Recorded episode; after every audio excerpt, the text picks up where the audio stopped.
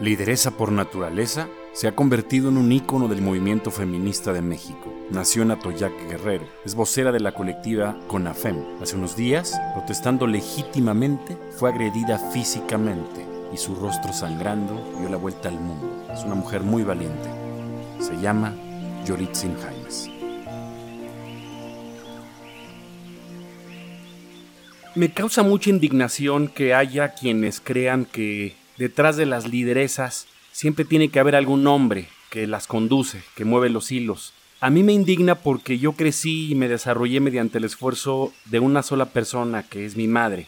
Yo soy testigo de la fuerza y del poder que tienen las mujeres, pero también de que suelen ser invisibilizadas y erróneamente muchas veces no se visualiza, aunque existe muy fuerte, el gran aporte que hacen al, al patrimonio, no solamente por la maternidad, sino por, por mucho, mucho más. Si yo tuviera el poder, la autoridad y si yo fuera mujer, no iría solamente tras tu agresora, iría tras el pariente de tu agresora. ¿Cómo te sientes tú?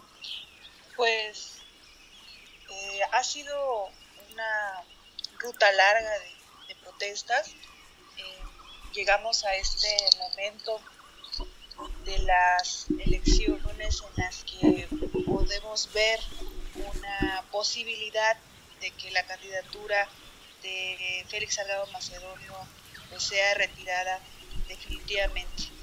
Y no por lo que nos hubiera gustado que, hubiera sido retirada, ¿no? Por, la, por hacerle justicia a las víctimas que lo han señalado y al expediente que aún prevalece en la fiscalía y continúan analizando. Eh, a pesar de que la, la el motivo por, por haberle retirado la candidatura sea el de la evasión de la transparencia eh, en los gastos de pre-campaña, pues al final de cuentas es una forma de, de tener justicia en, en donde es tan difícil acceder a ella.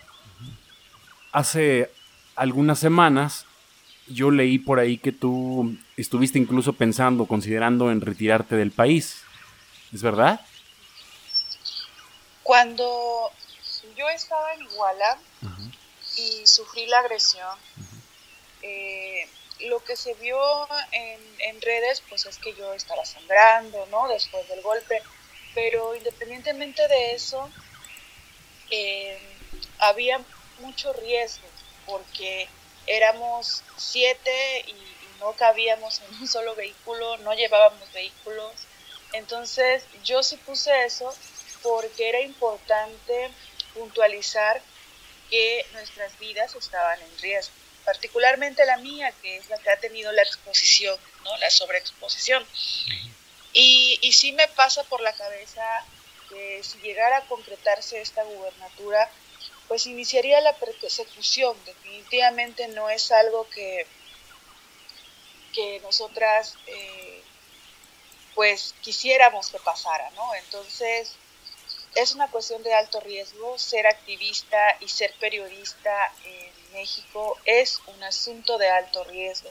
Y por mi parte, pues al ser activista, al levantar la voz, eh, pues nos ponemos en una situación muy vulnerable. Entonces, sí puse la situación de que pediría asilo político en otro país, porque en dado que se concrete esta situación y con toda la soberbia que hay por parte de Morena, por parte de, de estos actores políticos que hoy inclusive están llamando al sabotaje de las elecciones, como no fueron beneficiados, ¿no? como les fue retirada la candidatura. Más allá de estas imágenes que circulan ya por todo el mundo en donde fuiste agredida, en donde estabas sangrando literalmente, enfrente a las cámaras y, desde luego con una fortaleza enorme porque ya había sido agredida, había sido golpeada y tú continuaste con tu protesta. O sea, quizá otros ya se hubieran retirado en ese momento corriendo y tú permaneciste todavía. Eh, sí, pues eh, estábamos juntas. Sí, y, pero más allá de eso, ¿te gustaría decirnos, te gustaría explicarnos quién es, quién es la persona de Yolitzin Jaimes? ¿Quién eres tú? Para que te podamos todos los que podamos escucharte saber quién eres? Bueno, pues principalmente soy una mujer que viene de la Costa Grande de Guerrero, de Atoyac de Álvarez, que tengo una, este, familia pues de cuatro hermanas, este, nos ha tocado a mi madre y a nosotras pues batallar mucho en la vida, ¿no? Así que eh, siempre he sido una soñadora que persigue utopías, que, que sueña con otras probabilidades de vivir, con modos honestos de vivir, pero sobre todo libres de violencia. Así que eh, la posibilidad que me ha dado eh, en, la vida de, aprender, de formarme de, feministamente hablando, pues también me, hace querer compartir esto con las demás mujeres. Así que desde hace cinco años eh, he recorrido el estado de Guerrero con apuntes de feminismo, que se llama mi curso, que yo les doy de una manera gratuita a, diversas mujeres. Este, pues he sido promotora también de la Ley Olimpia en Guerrero y acompañante de víctimas de difusión de contenido íntimo sin consentimiento.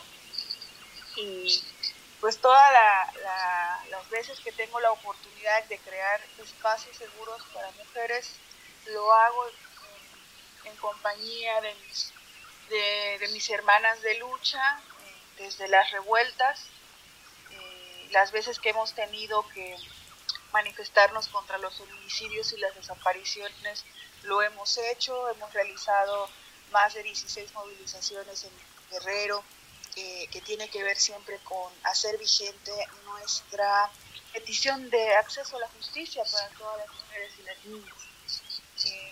en medida de todo esto y de siempre estar eh, involucrada en espacios pues de mujeres para compartir, para reflexionar, para sanar, inclusive eh, todas estas violencias que nos ha tocado vivir en este México tan machista. Y bueno, pues así, así se me ha ido los últimos cinco años. Los, los, números demuestran que a raíz de estos hechos tan lamentables, eh, sí, sí, esto ha, digamos, ha tenido un impacto en el electorado en Guerrero. Sin embargo, se, ve que hay, un segmento de la población que parece que no reacciona. ¿Qué, pasará? ¿Le tendrán miedo los hombres a la rebeldía de las mujeres?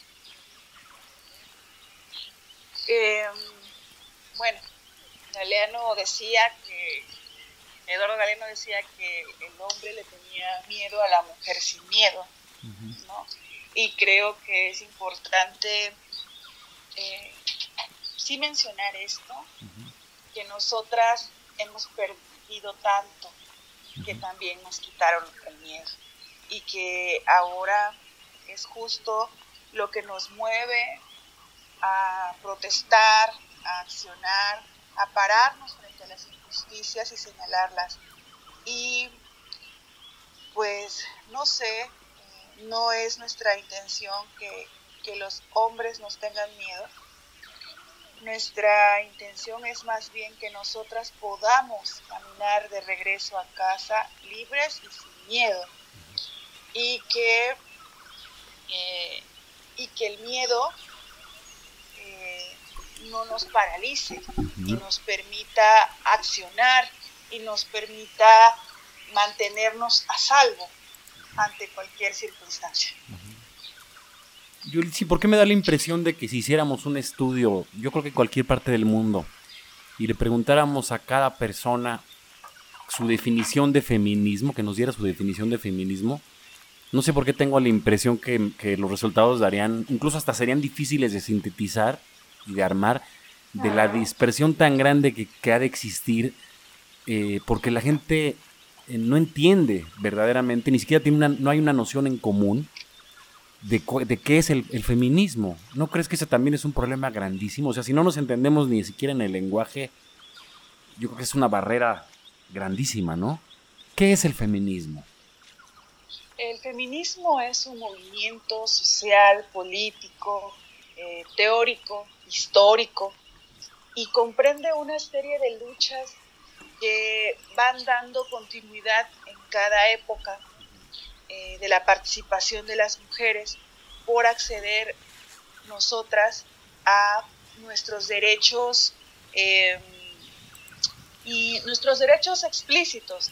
Todas estas concesiones que se nos han ido dando eh, han sido migajas. Y justo eso, concesiones. Nosotras hemos tenido que luchar por nuestros derechos, por todo lo que hoy nos garantiza eh, acceder como ciudadanas del mundo. Sin embargo, eh, el machismo, por ejemplo, es una conducta. ¿Y cómo vamos a comparar un movimiento teórico, social, político, histórico con una conducta? Una conducta que justo es la que se sanciona a través de códigos penales en donde se ha establecido a lo largo de todo México y en los distintos congresos locales a través del Código Penal las conductas que sancionan eh, las acciones de violencia contra las mujeres y las niñas. Tal es el caso de la violencia feminicida, que en Guerrero llega a contemplar hasta 60 años de cárcel por aquel hombre que eh, asesine a una mujer por razones de género, con algunas de las características de los feminicidios. Y están esas conductas también que de agresiones sexuales, en segundo lugar, em, la violencia familiar, la violencia digital, la violencia comunitaria, la violencia escolar y laboral, e infinidad de, sanciones que pues buscan regular estas conductas y eh, conseguir una pena para quienes las ejecutan. Entonces todos estos logros han sido obtenidos desde el feminismo, por las mujeres y para las mujeres.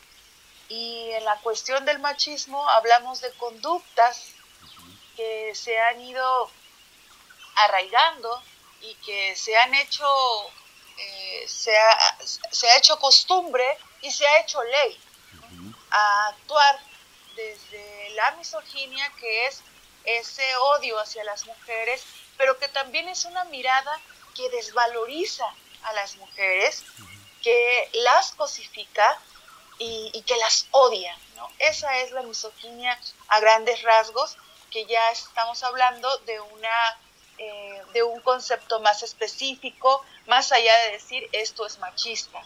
Entonces, eh, sí es bien importante saber desde dónde hablamos y desde dónde comparamos los conceptos, porque desde luego el machismo y el feminismo jamás serán lo opuesto, porque el feminismo es una postura que busca la autonomía de las la autonomía y la emancipación de las mujeres y las niñas. Hay por ahí un escritor y conferencista argentino, decir, que no me acuerdo el nombre, la verdad que sí me acuerdo, pero no lo quiero ni mencionar, que anda por todo el mundo diciendo que eh, los movimientos de género, y especialmente el feminismo, únicamente se movilizan con la finalidad de, de desarrollar, digamos, algunos actores, algunos líderes, con la finalidad de llevarle votos a la izquierda. Si solo si esto fuera cierto, yo, yo creo que ese no es el problema de fondo. Y tomando como, tomando como base los, a los movimientos sociales del siglo XX, del siglo XIX, y a mí me parece que no va por ahí. Y, yo quisiera llegar, digamos, al, al, fondo de las cosas, a la profundidad de las cosas, pero para poder llegar tengo que empezar primero por atravesar la superficie, ¿no? Y entonces yo creo que en la, la superficie, pues justamente ahí está la protesta, y tú eres una lideresa de la protesta. Entonces, ¿Cuál crees que sea el problema que está de fondo? Viéndolo más a profundidad, quizá a lo mejor tocando el punto de vista espiritual. Mira, yo soy una vocera más en este país. Somos muchas voceras de la indignación. Cada vez que las mujeres nos organizamos y estamos alzando la voz, nos convertimos en voceras y en representantes primero de nosotras mismas y después eh, de con quienes hemos pactado alguna cuestión de la, desde la política de las mujeres. Y en este sentido de que el feminismo eh, sí tiene una tradición de izquierda, pero ahorita, eh, o sea, actualmente se coloca por encima de las ideologías de los partidos políticos. Porque hace unos años, por lo menos, teníamos claro que, qué partidos están en contra del aborto, por ejemplo, y qué partidos están a favor. Los que se sitúan a la derecha o a la ultraderecha, pues están en contra. Y los que se sitúan a la izquierda están a favor. Pero la gran sorpresa es que partidos que se identifican con la izquierda en México, como lo es Morena, está integrado por eh, personajes de la clase política que provienen de los partidos de la derecha o de la ultraderecha. Así que ya no hay en sí una ideología definida como tal partido es de izquierda o tal partido es de derecha. Creo que los de ultraderecha están muy bien definidos, como lo es el PAN, eh, y el PRI que se va colocando al centro, porque tiene ahí sus, acercamientos con izquierda, con derecha, está en una situación como de conveniencia electoral. Y en el caso de, la, de Morena, que decía de izquierda, pues ha estado eh, en una confrontación completamente contra el movimiento feminista. Así que me atrevo a decir que el movimiento feminista eh, se queda en, la izquierda y que Morena se está acercando pues a otras circunstancias más dictatoriales eh, que lo pueden llevar inclusive a una derecha. Pues sí, están como en un conflicto de identidad, ¿no? Porque, porque es completamente incoherente que sea el partido gobernante de izquierda y estemos viendo estos hechos. O sea, no tiene ningún sentido. Sí, porque un partido de izquierda jamás pondría a las mujeres en una situación de inseguridad como colocar a un candidato con serias denuncias por agresión sexual y un partido de, de izquierda jamás permitiría pues vulnerar la seguridad de sus gobernados y gobernadas, en este caso las mujeres. Ahora, los partidos son una cosa y el movimiento feminista son otra totalmente distinta. Pero eh, el movimiento feminista lo que busca es acceder a que tengamos pues una ruta clara de parte del gobierno, de parte del Estado, en la que se garantice el acceso a, a la justicia, que haya prevención, sanción, atención y erradicación de la violencia feminicida, porque cada vez, cada año que, pasa en México, la cifra de mujeres asesinadas al día aumenta, ¿no? Tan solo eh, hablamos de 2015, cuando asesinaban a siete mujeres al día, y hoy estamos hablando de 11 mujeres asesinadas al día. Quiere decir que lo que se haya realizado o lo que se esté haciendo no está surgiendo efecto como política pública federal para poder prevenir, para poder atender, sancionar y erradicar la violencia feminicida. Y, por eso iba al, fondo espiritual, o sea, ¿cómo es posible que una buena parte de los hombres estén manifestando tanto maltrato hacia las mujeres si son simplemente las dadoras de vida, son la madre. Perdóname la expresión, pero ¿qué pasa? ¿Nos estamos rompiendo la madre solos? Es una conducta que se ha ido arraigando, bueno, al patriarcado le costó unos 2.500 años eh, pues poder eh, erigirse como sistema, así que la situación ha sido pues muy, muy complicada.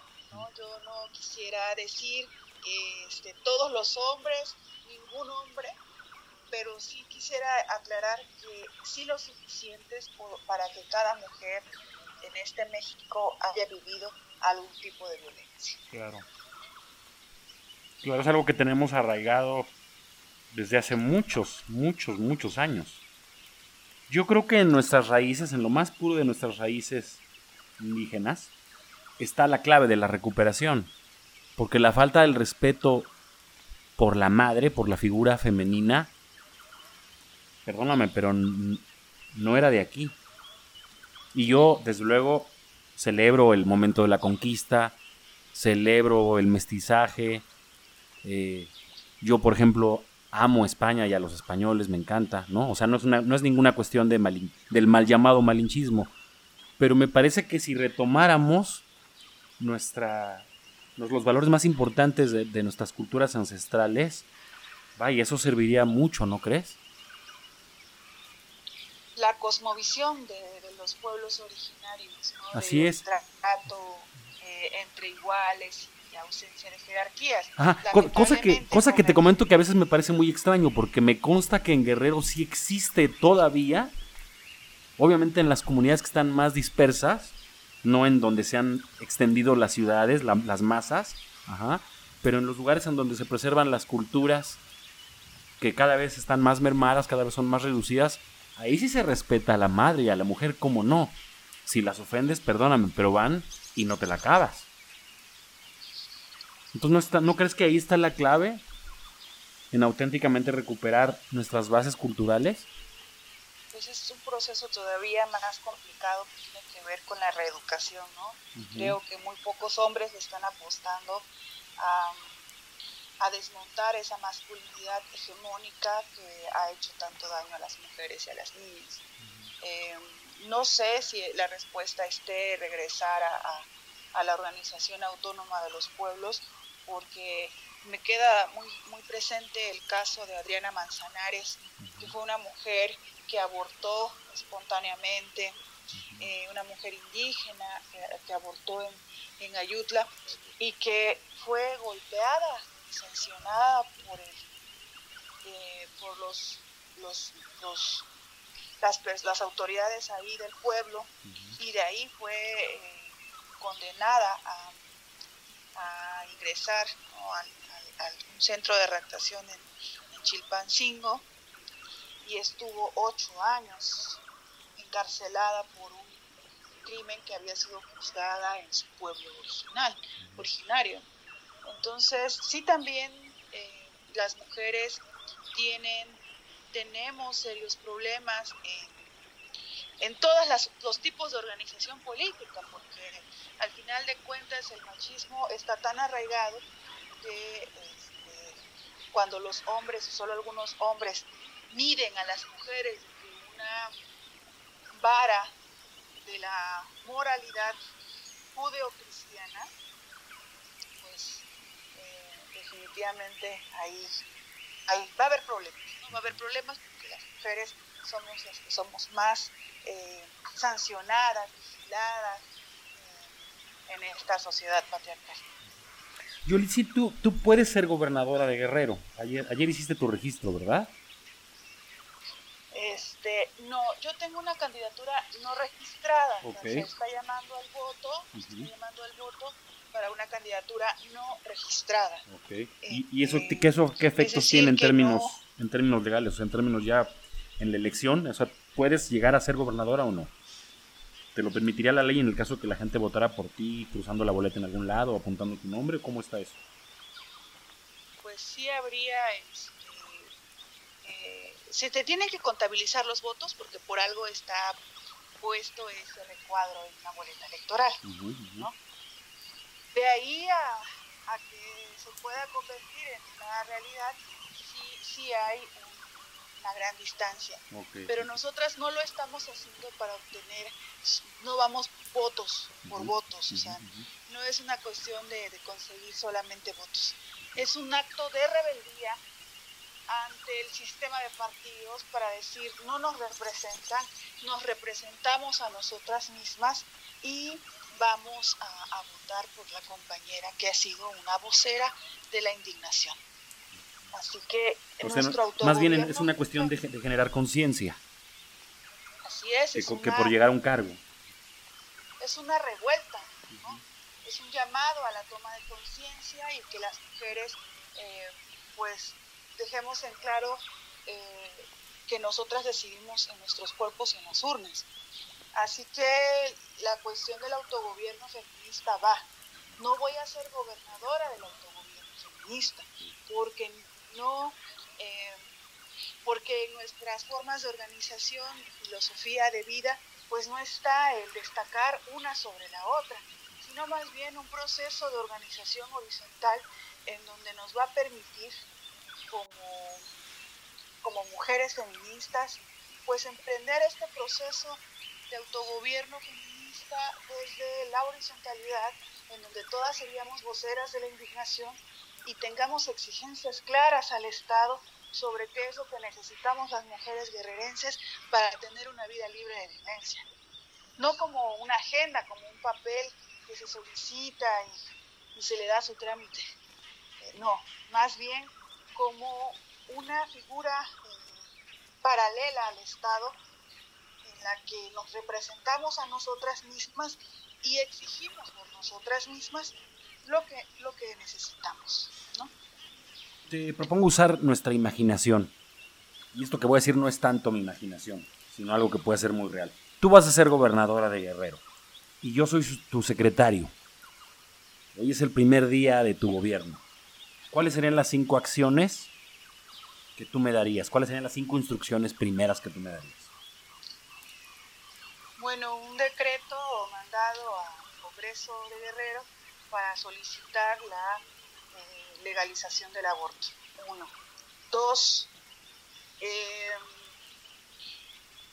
mandar a todos los ministerios públicos y a todas las agencias especializadas en delitos sexuales a mujeres feministas, abogadas, pagadas por el Estado, para que acompañen en sus procesos de denuncias a las mujeres que sean víctimas de alguna modalidad de violencia de género.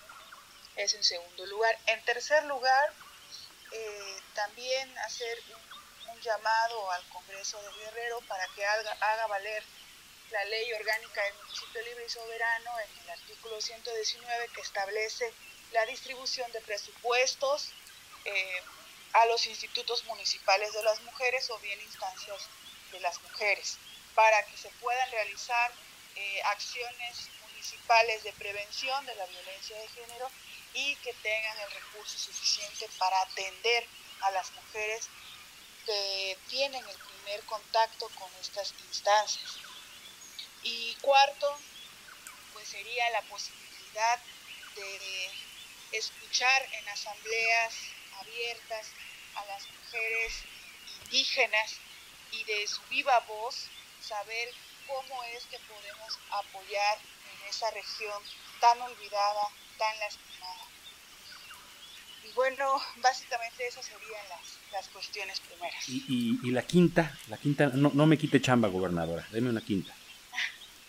ok, pues la quinta sería eh, sentarse en, finanzas y valorar la, presupuestación de los recursos con perspectiva de género para todas las, las áreas de las secretarías, porque definitivamente eh, no es eh, justo y equitativo que algunas secretarías eh, destinen presupuesto o lo, lo, ejerzan sin una perspectiva de género, no que una secretaría, por ejemplo, de agricultura o pesca, no contemple a las mujeres y a las condiciones en que las mujeres pudieran acceder a fuentes de, ingreso y de comercio en los puertos, a, entender que el apoyo no nada más de, para el campo no debe ser dirigido solamente a los hombres, porque hay mujeres que están manteniendo los cultivos, están eh, trabajando solas, porque están llevando las casas solas, porque están eh, dirigiendo sus hogares, pues solamente ellas, ¿no? Hay también una clara irresponsabilidad de parte de los, de, los hombres abandonadores, ¿no? Que no pasan pensión alimenticia. Entonces sí es importante contemplar en las áreas económicas a las mujeres. ¿Qué piensa Yoritzin Jaimes de la, de la legalización del cultivo del, del cannabis y de la amapola para las comunidades en Guerrero? a los eh, campesinos. Es una, es una situación bien complicada, pero sí se debe de despenalizar el consumo, porque eso lleva a, a, la ilegalidad, ¿no? O sea, mantener en la, en, la ilegalidad esta situación eh, acarrea conflictos al final de cuentas. Y, y sí es importante dar un paso sí, a, poder regular el, el consumo, la distribución y que eso se pudiera convertir en fuentes de empleo que ya las son, pero son en clandestinidad. ¿no? y, y, están llenas de, y de manera sectaria. ¿Quisieras hacer algún llamado, algún manifiesto a quienes nos, entre quienes nos escuchan o los guerrerenses que te van a escuchar? No, pues la idea es